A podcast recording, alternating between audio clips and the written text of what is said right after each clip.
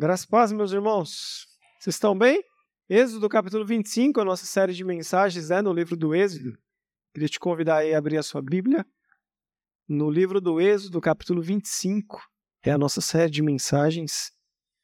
Nós estamos retomando aí a nossa leitura do livro do Êxodo. Êxodo capítulo 25.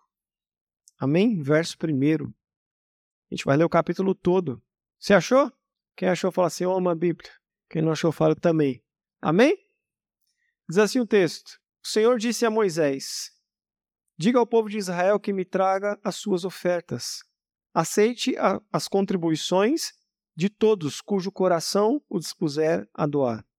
Aqui está uma lista de ofertas que você aceitará deles: ouro, prata e bronze, fios de tecido azul, roxo e vermelho, linho fino e pelos de cabra para confeccionar tecido, peles de carneiro tingida de vermelha, couro fino, madeira de acácia, óleo de oliva para as lâmpadas, especiarias para o óleo de unção e para o incenso perfumado, pedras de ônix e outras pedras preciosas para serem fixadas nos coletes e no peitoral do sacerdote. Instrua os israelitas a construírem para mim um, um santuário para que eu viva no meio deles. Devem fazer esse tabernáculo e sua mobília de acordo com o modelo que eu lhe mostrarei. Faça para mim uma arca de madeira de acácia, com 1,15 metro de comprimento, 67,5 centímetros de largura e 67,5 centímetros de altura, revista com ouro puro por dentro e por fora, e coloque uma moldura de ouro a seu redor. Mande fundir quatro argolas de ouro, prenda-as nos quatro pés da arca, duas argolas de cada lado. Faça varas de madeira de acácia e revista-as com ouro.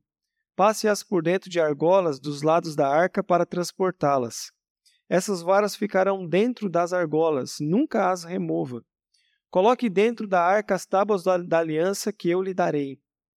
Faça a tampa da arca, que é o lugar da expiação, de ouro puro. Deve medir 1,15 metro e de comprimento e 67,5 centímetros de largura.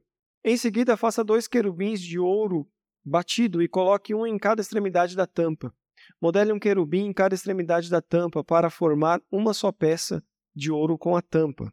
Os querubins ficarão de frente um para o outro, com o rosto voltado para a tampa da arca. Estenderão as asas sobre a tampa para protegê-la. Coloque dentro da arca as tábuas da aliança que eu lhe dei. Ponha a tampa sobre a arca. Ali sobre a tampa, que é o lugar da expiação, entre os outros querubins de ouro que estão sobre a arca da aliança, virei ao seu encontro e falarei com você, e falarei com você. Dali eu lhe darei os meus mandamentos para o povo de Israel. Faça também uma mesa de madeira de acácia com 90 centímetros de comprimento, 45 de largura e 67,5 de altura. Revista-a com ouro puro e coloque uma moldura de ouro ao seu redor. Enfeite-a com a borda de 8 centímetros de largura e com a moldura de ouro ao redor da borda.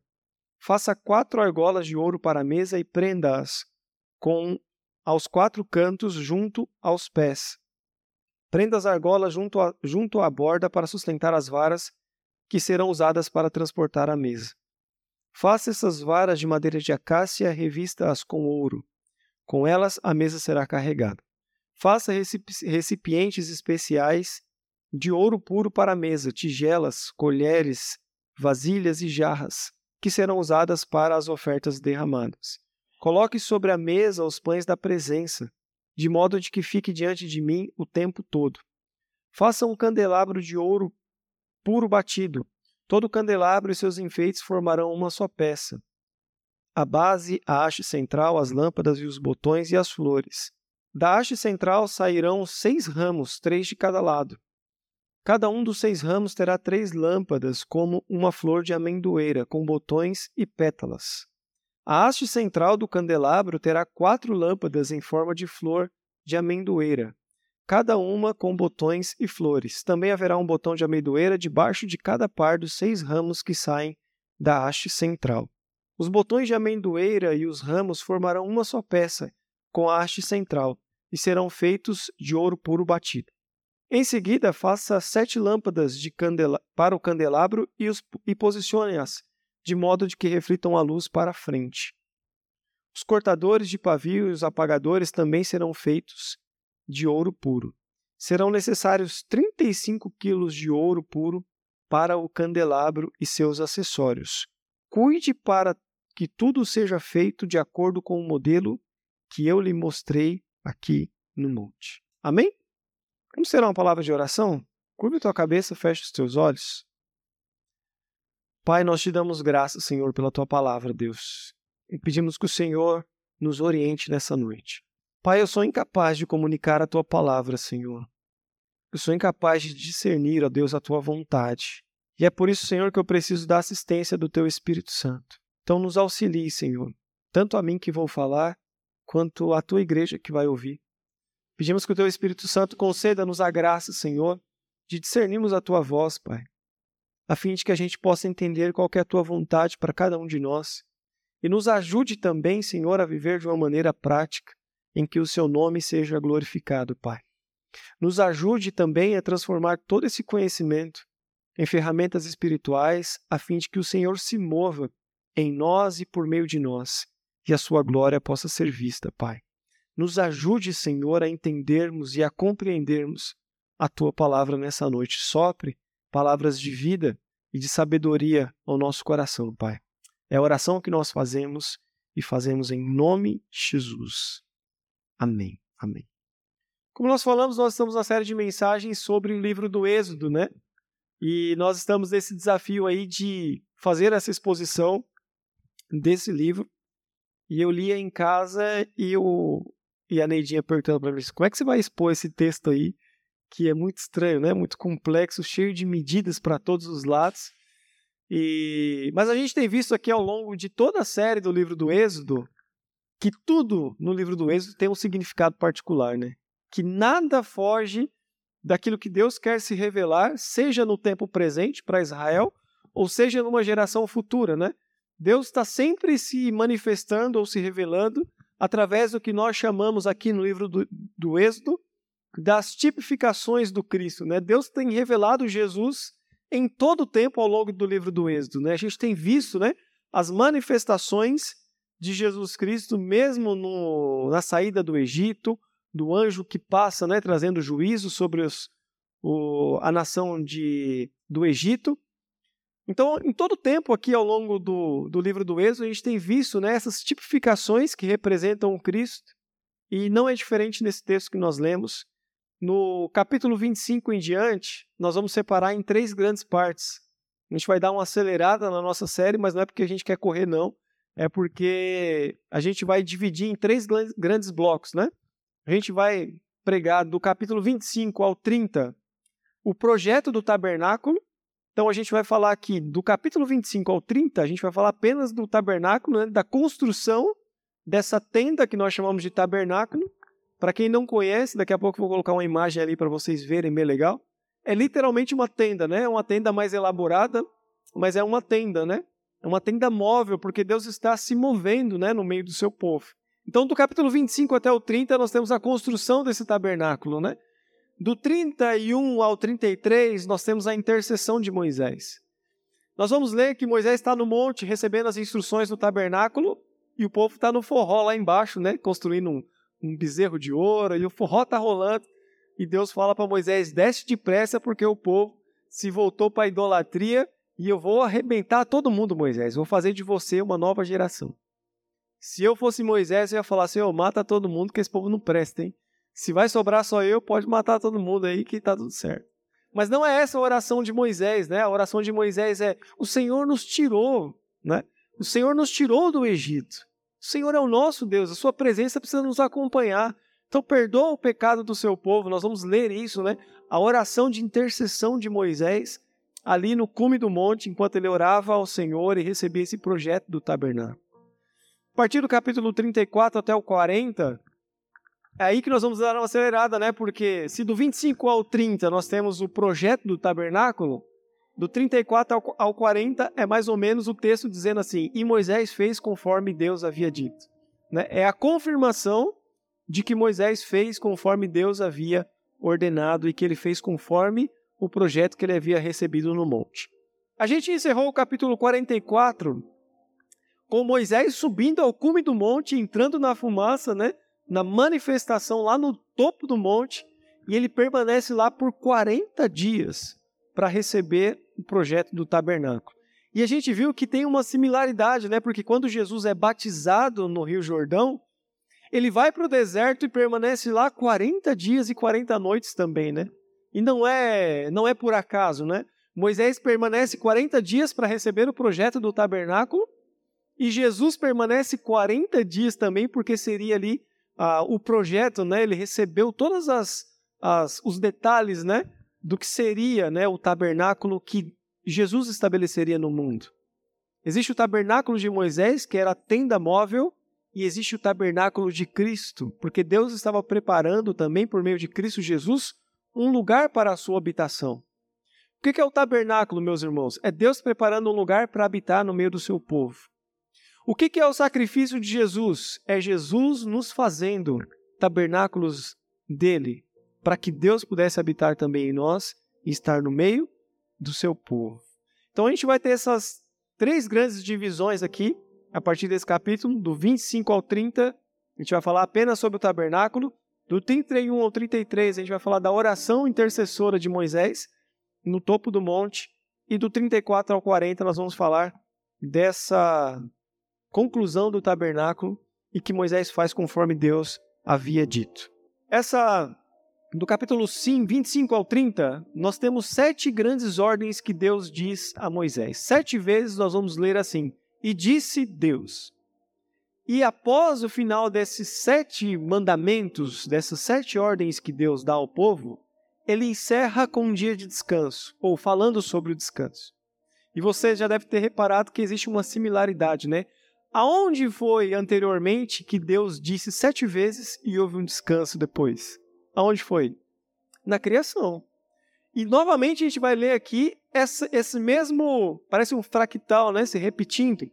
Deus sete vezes dizendo, e disse Deus, e depois Deus vai dar ordem sobre um descanso. O que a gente percebe ao longo do. a partir do capítulo 25 é que Deus está preparando um lugar santo, que é o tabernáculo, um povo santo e um tempo santo. Deus está preparando um lugar santo para habitar no meio do seu povo. Deus está preparando um povo santo e Deus está preparando também um tempo santo. Meus irmãos, Moisés não estava recebendo apenas uma instrução de um tabernáculo, de uma tenda móvel. Moisés estava recebendo as orientações que tornaria possível a manifestação do próprio Deus no meio do seu povo. Quando Deus nos dá algo para fazer, Ele não, tá, não, está apenas dizendo para você repartir o pão que está sobre a sua mesa. Quando Deus diz para você, olha, reparta o pão com o faminto, Deus não está apenas querendo que você divida o alimento com quem tem fome. Deus está querendo que você construa um tabernáculo na vida do seu próximo. Deus está querendo que você construa um lugar onde ele permaneça entre vós. Quando o Senhor diz para você restaure seu casamento, não é só para você viver um felizes para sempre. É para você viver um ambiente onde Deus está presente, na sua família e no seu lar. Porque no fundo, no fundo, meus irmãos, o grande anseio de Deus é habitar no meio do seu povo. O grande desejo do Senhor foi habitar junto com o seu povo.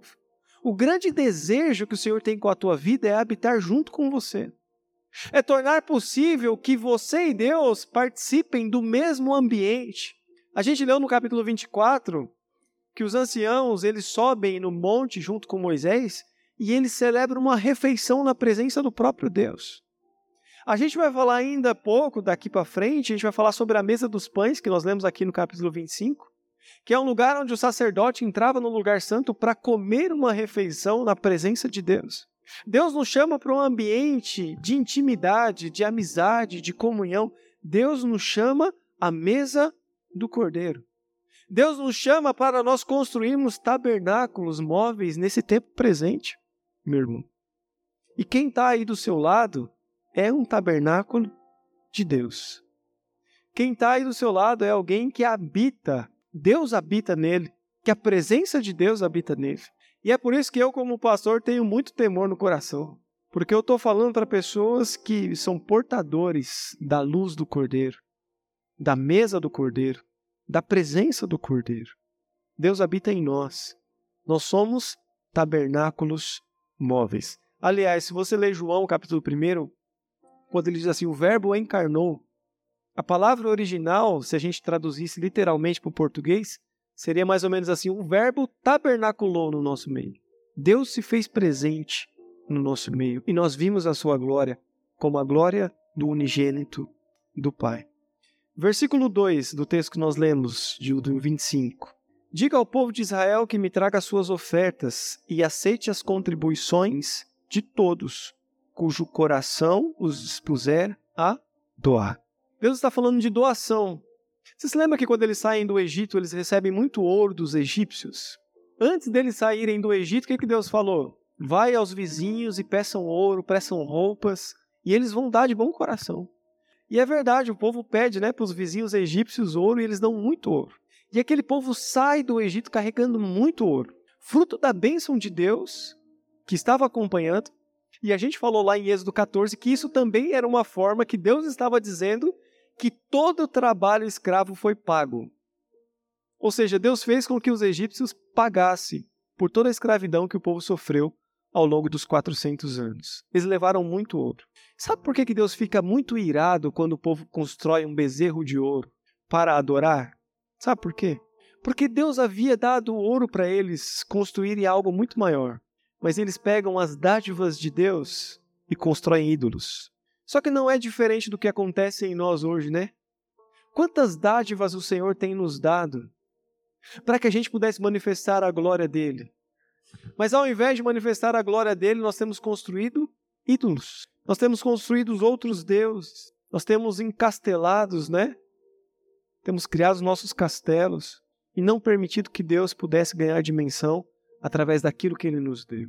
E eu gosto que ele diz assim: todo o coração que estiver disposto a doar. Doação, meu irmão, não é você trazer o seu dízimo e a sua oferta. É muito mais do que isso. Eu penso que doação é Deus nos conformando ao seu caráter. Deus é um grande doador. Deus é um Deus doador. E Deus está nos conformando ao caráter dele. E é por isso que ele diz: não aceite a oferta de qualquer um. Aceite a oferta daqueles que estão dispostos a doar. Aceite a oferta daqueles que que tem bom coração.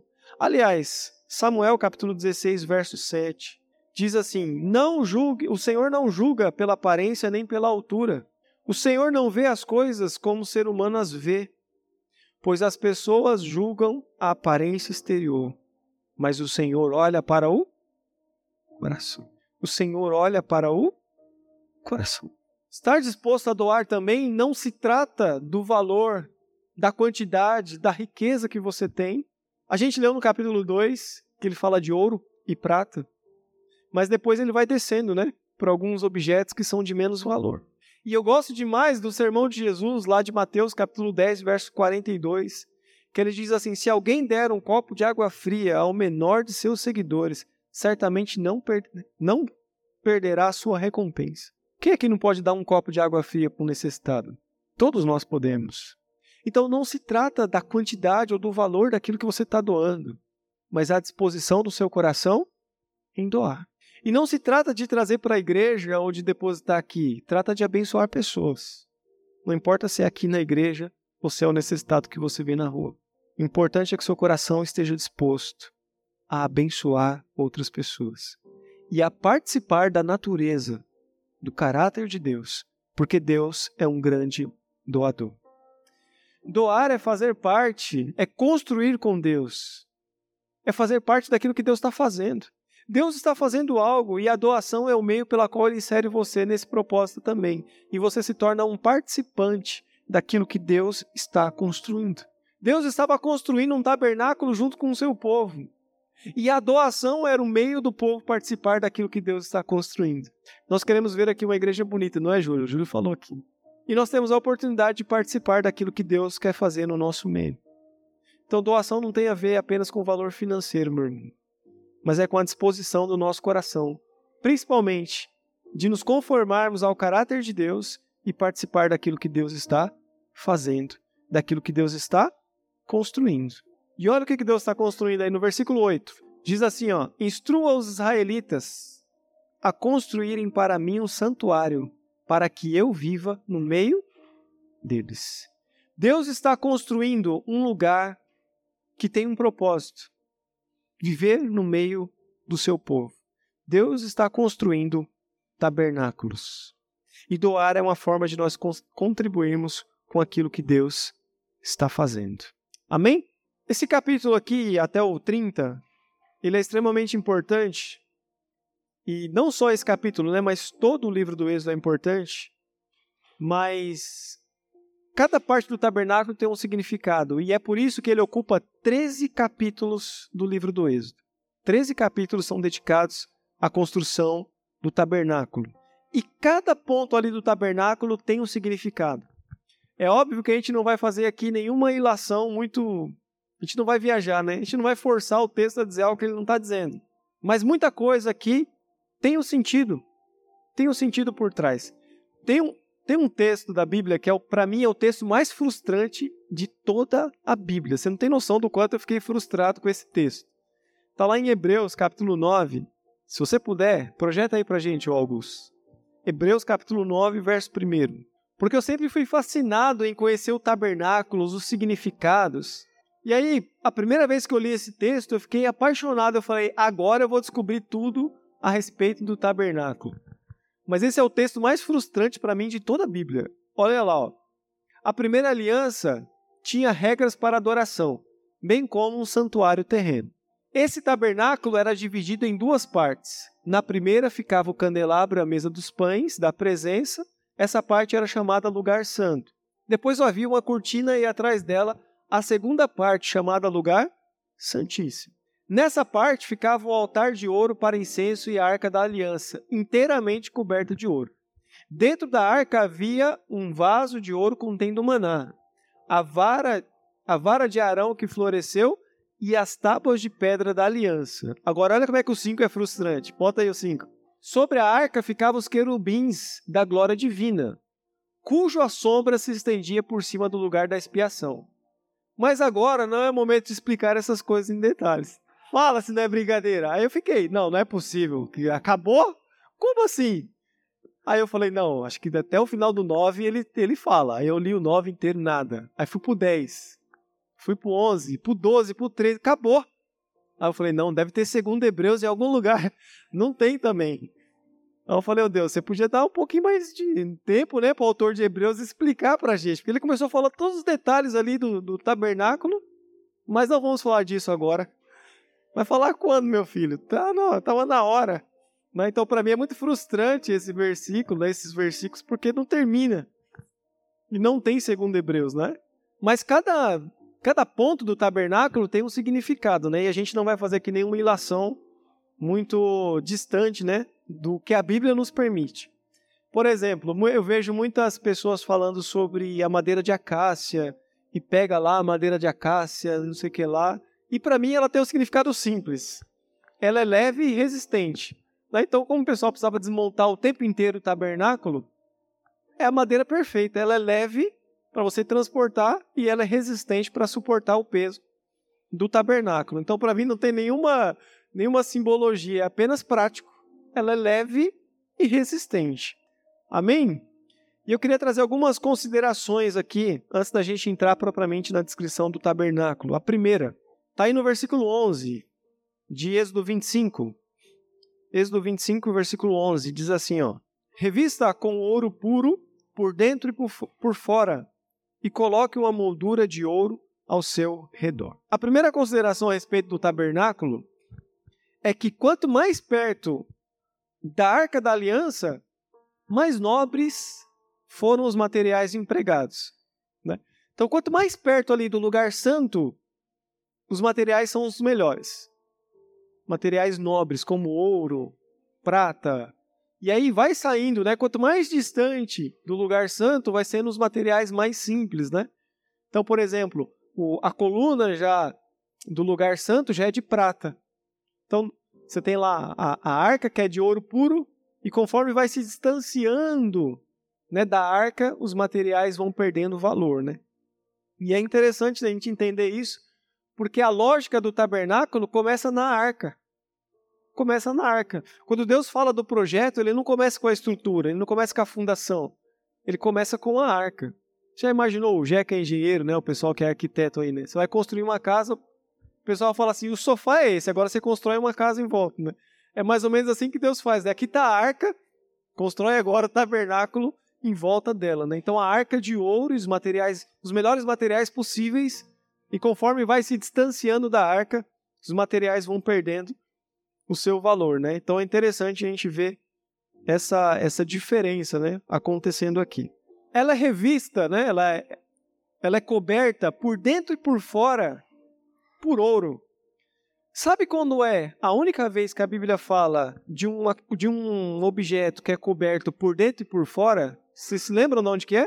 Qual outro objeto que a Bíblia fala que é coberto por dentro e por fora? Está lá em, em Gênesis capítulo 6, verso 14. Construa uma grande embarcação, uma arca de madeira se preste, e cubra com betume por dentro e, e por fora. A outra arca, né, a arca de Noé, também era revestida por dentro e por fora. Né? A segunda consideração a respeito do tabernáculo é que existe uma divisão no tabernáculo.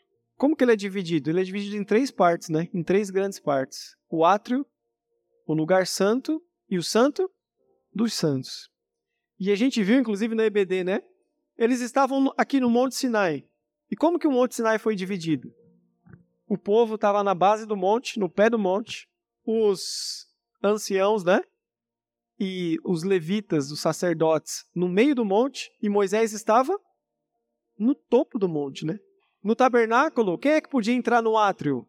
Todo, israelita, todo israelita podia entrar no átrio. Quem é que podia entrar no lugar santo? Os líderes e os sacerdotes. Quem é que podia entrar no lugar santo? O sumo sacerdote e Moisés. A mesma divisão do monte, né? O povo embaixo, os líderes no meio e Moisés no topo do monte.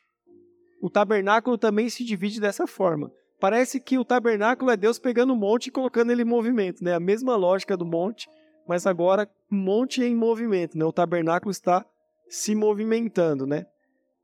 O átrio é essa parte externa aqui, ó, todinha. Certo? O lugar santo é aquele que está aquele homenzinho ali dentro. E o santo dos santos é aquele lugar onde está a arca lá atrás, ó. O pátio é toda essa parte aqui, ou átrio, né? É toda essa parte aqui, ó. Por fora. Ali onde está o sacerdote ali na mesa dos pães é o lugar santo.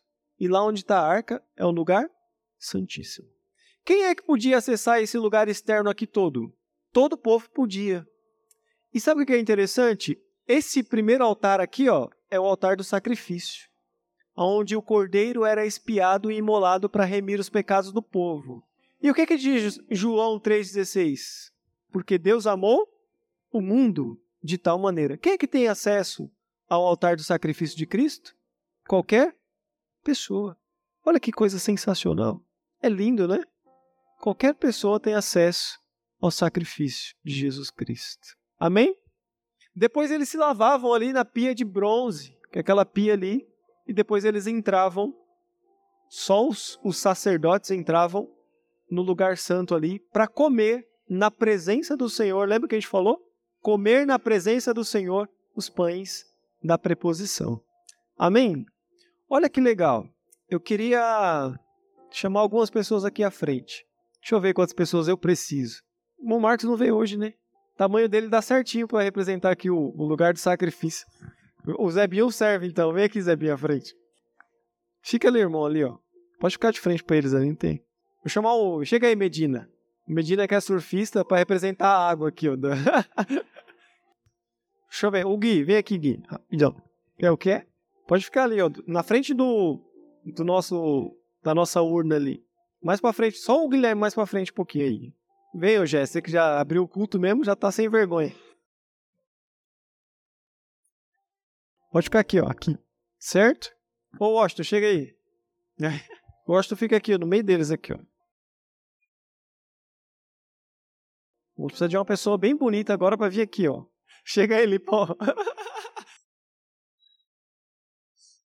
Fica aqui, ó. Fica aqui, fica aqui, fica aqui, fica aqui. Certo, galera? Então, assim, ó. Aqui é o pátio. Então, quando você entrava no, no pátio, o que que tinha? O altar do sacrifício. Então, a pessoa ia lá, oferecia um, animal, matava o animal.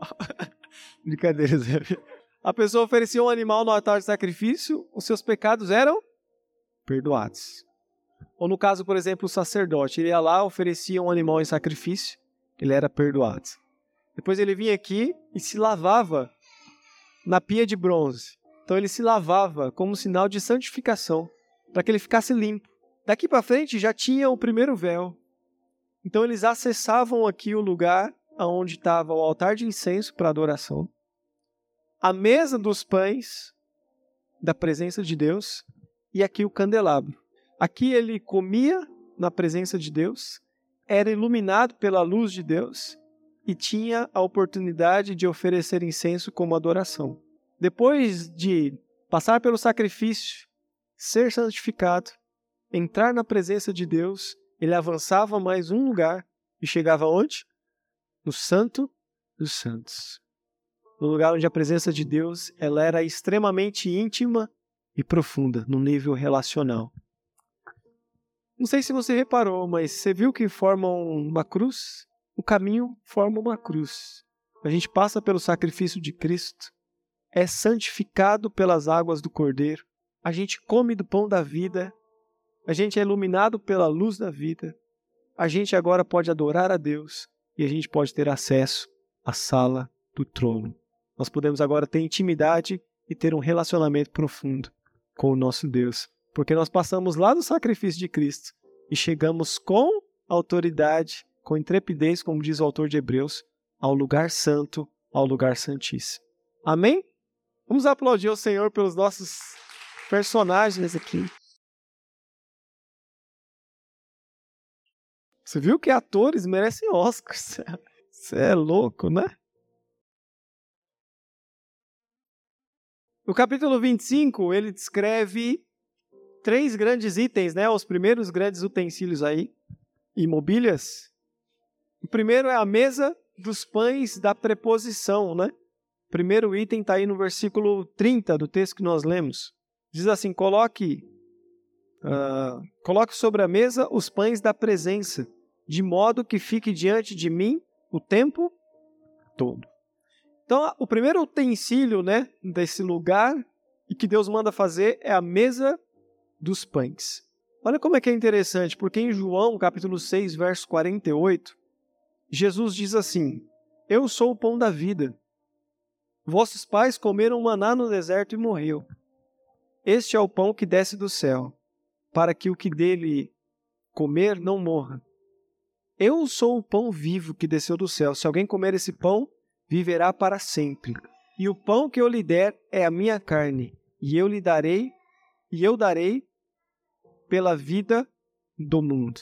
O que é a mesa dos pães, meu irmão? A mesa dos pães é esse lugar que o sacerdote entrava uma vez por semana e ele comia à mesa os pães que estavam sobre a mesa. Ao todo eram doze pães, cada um representando cada tribo de Israel, e ele comia aqueles pães na presença de Deus. E você lembra que a gente disse na nossa última mensagem que existe uma diferença entre holocausto e oferta de paz. O holocausto é aquele que é oferecido no altar do sacrifício. O holocausto era uma oferta completamente queimada no altar, ela era totalmente queimada e ela representava que você estava se colocando diante da presença de Deus como uma pessoa pecadora, você estava reconhecendo a justiça de Deus e ela era completamente queimada. A oferta de paz, ela não era completamente queimada. Parte era queimada no altar parte era para o sacerdote e parte era para o ofertante. E eles comiam na presença de Deus como um sinal de paz, de pacificação. A mesa dos pães também tem esse significado, essa representação. Porque esse lugar santo é o lugar onde a presença de Deus já é real. Comer ali é um sinal de, de paz, de pacificação, de comunhão, de que agora você tem paz com, com Deus.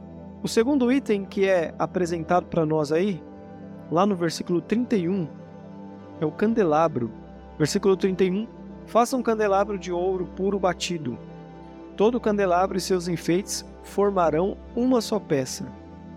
A base e a haste central, as lâmpadas e os botões e as flores. Então, o segundo item aí que Deus manda fazer é o candelabro. E o candelabro tem um, um, um significado muito importante, né? É como se Deus estivesse iluminando a sua criação o tempo inteiro. Candelabro ele possuía um formato de uma árvore. Né? Ele era parecido com uma árvore, uma árvore de amendoeira, porque era a primeira árvore que florescia no Oriente Médio. Nessa época era a amendoeira. Então o candelabro tem esse formato, né? Como se fosse uma amendoeira mesmo. E o mais interessante é que essa árvore, no topo dela, né, tem luzes, sete luminares ao total no candelabro. E a Bíblia vai relacionar o tempo inteiro, de quilo, né? A palavra luz com a, com a vida. É ou não é? Em João capítulo 1 ele vai dizer o quê? E a luz veio ao mundo e iluminou, iluminou todos os homens. E o povo que andava em trevas viu a luz. Está falando de quem? Da vida. Está falando de Jesus. Uma árvore, meu irmão, que nos seus galhos tem luz, ela é o quê? O que, que ela está representando? O que, que foi retirado ou o que foi protegido no jardim quando o homem caiu? A árvore da, da vida. Então o candelabro ali representa a árvore da vida. Uma árvore que os seus frutos é a luz. E a luz é a vida. Então o candelabro está ali como um sinal de que Deus novamente iluminaria a humanidade caída. Que Deus novamente derramaria vida sobre todos nós e que nós novamente seríamos iluminados pela luz de Jesus Cristo. Outra coisa que é interessante é que a palavra que ele usa aqui como luminares é a mesma que em Gênesis 1 é usada para descrever os luminares no céu. E é legal porque atrás do, do candelabro tinha um tecido azul escuro. Então era mais ou menos como se fosse um céu mesmo, iluminado com luminares. Então a mesma palavra usada para luminares aqui no candelabro é a mesma usada para os luminares na criação. E sabe qual é a única vez que essa palavra aparece no Novo Testamento? Está em Filipenses capítulo 2 e verso 15. Então ele fala das luzes do candelabro como luminares. E ele fala que essa mesma palavra é utilizada lá em Gênesis para falar dos luminares no céu. Mas essa mesma palavra aparece uma única vez no Novo Testamento, lá em Filipenses capítulo 2 e verso 15. Diz assim: De modo que ninguém possa acusá-los, levem uma vida pura e inculpável, inculpável como filhos de Deus, brilhando como luzes resplandecentes no mundo cheio de gente corrompida e perversa. Sabe onde é que aparece? Aqui. Quando Paulo diz: brilhem como luzeiros, brilhem a luz de vocês como os luminares do candelabro, gerando vida no meio de uma geração corrompida. O que a Bíblia está dizendo, meu irmão, é que nós precisamos brilhar com a luz de Deus, mesmo em meio a uma geração corrompida. E João, em Apocalipse, aliás, né? Deixa eu abrir um parênteses aqui. Em julho nós vamos ter aqui a nossa conferência sobre escatologia, sobre os últimos acontecimentos, sobre Apocalipse. Você quer participar, já dá o seu nome. A gente vai fazer o link lá para você fazer sua inscrição e receber o material. Beleza? Vai ser bênção demais, sábado e domingo. Eu não sei o dia de cor, mas é em julho. João também, em Apocalipse, vai falar que as sete igrejas são os candelabros, né, que Jesus caminha no meio dos sete candeeiros de ouro. E por último, né, o último utensílio de hoje é a Arca da Aliança, coração da aliança, né? É aquele lugar que preservava as tábuas da lei, o maná e a vara de Arão que traduziu. Vale a pena também explicar que na minha versão, não sei se na sua, parece tampa da arca. Não sei se na sua parece tampa, Dá uma olhada aí. Se na sua Bíblia aparece tampa da arca. Parece tampa? 17, né? Deixa eu ver aqui. O 18. Em seguida, faça dois querubins de ouro batido e coloque um em cada extremidade da tampa. Tá assim na sua versão? Tem versões diferentes, não tem? Qual que tá diferente aí? Propiciatório, certo? Aqui, algumas versões foi traduzido como tampa, né? Mas o correto mesmo, por isso que quem tem a versão fiel não abre mão, né? Quem tem a versão fiel, né, Júlio? não abre mão, né? Olha lá, ó. Nas extremidades do propiciatório. Por que, que é importante essa palavra propiciatório? Porque a palavra propiciatório vem do hebraico chamado caporé. Sabe o que significa propiciatório? Deus passou por cima. Olha que louco, né? A, o, a tampa da arca, né? Chama-se propiciatório. Como se Deus estivesse passando por cima. Sabe onde que aparece essa palavra? Lá em Êxodo, capítulo 14, quando fala da Páscoa. Você se lembra quando os umbrais da porta foram marcados com o sangue do cordeiro? O que, que Deus fez com as casas que estavam os sangues? Deus passou por cima. Deus não exerceu juízo, porque sobre aquela casa estava o sangue do cordeiro. Então é a mesma palavra, caporé. Né? Deus passou por cima. Né? O, o juízo de Deus foi anulado por meio do sangue do cordeiro. E havia dois querubins né, sobre a tampa, sobre o propiciatório. E eles estavam ali voltados uns para os outros e se curvados, né, diante da tampa do propiciatório. Aonde foi na Bíblia que nós lemos também dois querubins protegendo alguma coisa? Vocês se lembram? Oi? Lá no Éden, né? Quando Deus expulsa o homem do jardim, Deus coloca dois querubins com suas espadas protegendo o caminho que conectava o homem aonde? A árvore da vida. Então o homem não podia mais seguir aquele caminho porque havia dois querubins protegendo com, com espadas, né? O caminho para a árvore da vida. E aqui novamente nós temos dois querubins sendo retratados aqui. Sabe o que isso diz para nós, meus irmãos? Que o Cristo foi perfurado pelas espadas flamejantes dos querubins. Né? E o sangue vertido dele, o sangue derramado, o sangue que verteu do lado de Jesus, é esse que ele pegou, entrou no lugar santo e derramou em cima do propiciatório, cumprindo toda a justiça divina e garantindo que nós estivéssemos novamente reconectados à árvore e à fonte da vida.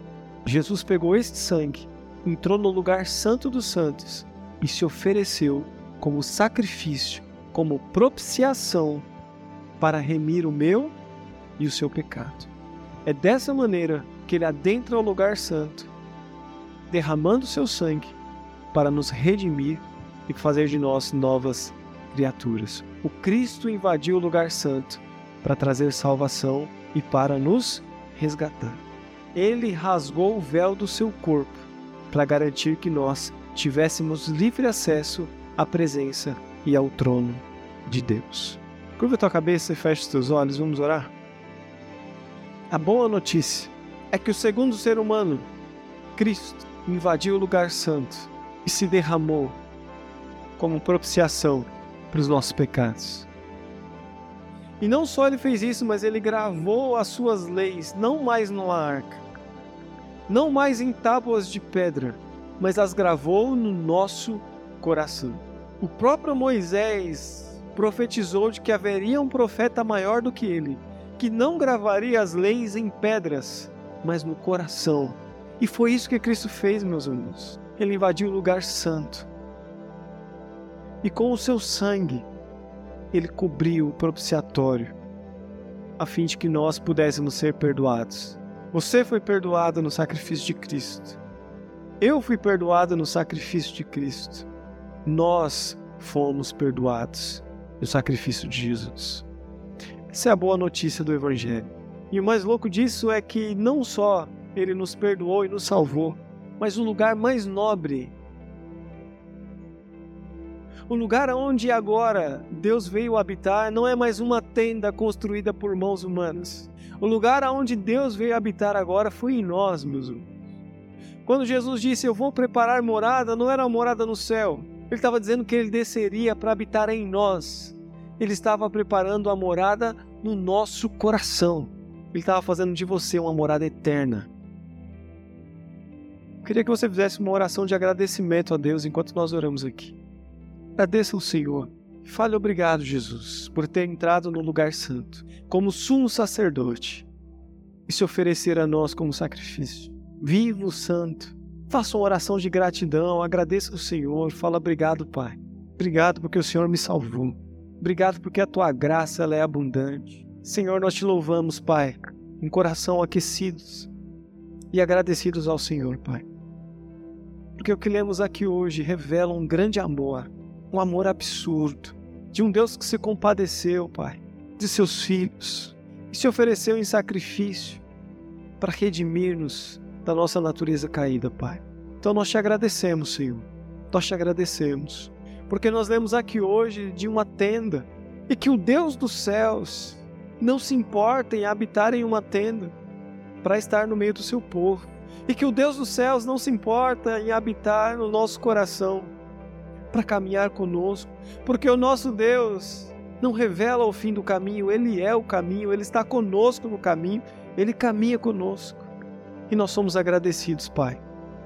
Agradecidos ao Senhor pela dádiva da salvação, pela graça que nos é dada, Senhor a nós pecadores, pelo teu filho ter sido ferido, mas com o seu sangue ter resgatado-nos no mercado de escravos, nos colocado diante da tua presença, Pai. Obrigado, Senhor, por tua graça abundante que nos é revelada, Senhor. Faça-nos crescer, Senhor, nessa graça. Faça-nos sermos luzeiros nesse mundo e nessa geração corrompida, Pai. Ajude-nos, Senhor.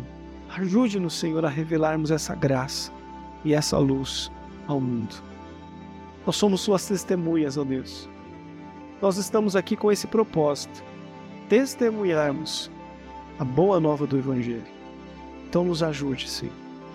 Nos ajude a discernirmos a Tua palavra, a fim de que a gente manifeste o Teu amor e a Tua graça, Pai. É a oração que fazemos, Senhor. Fazemos em nome de Jesus. Amém. Amém.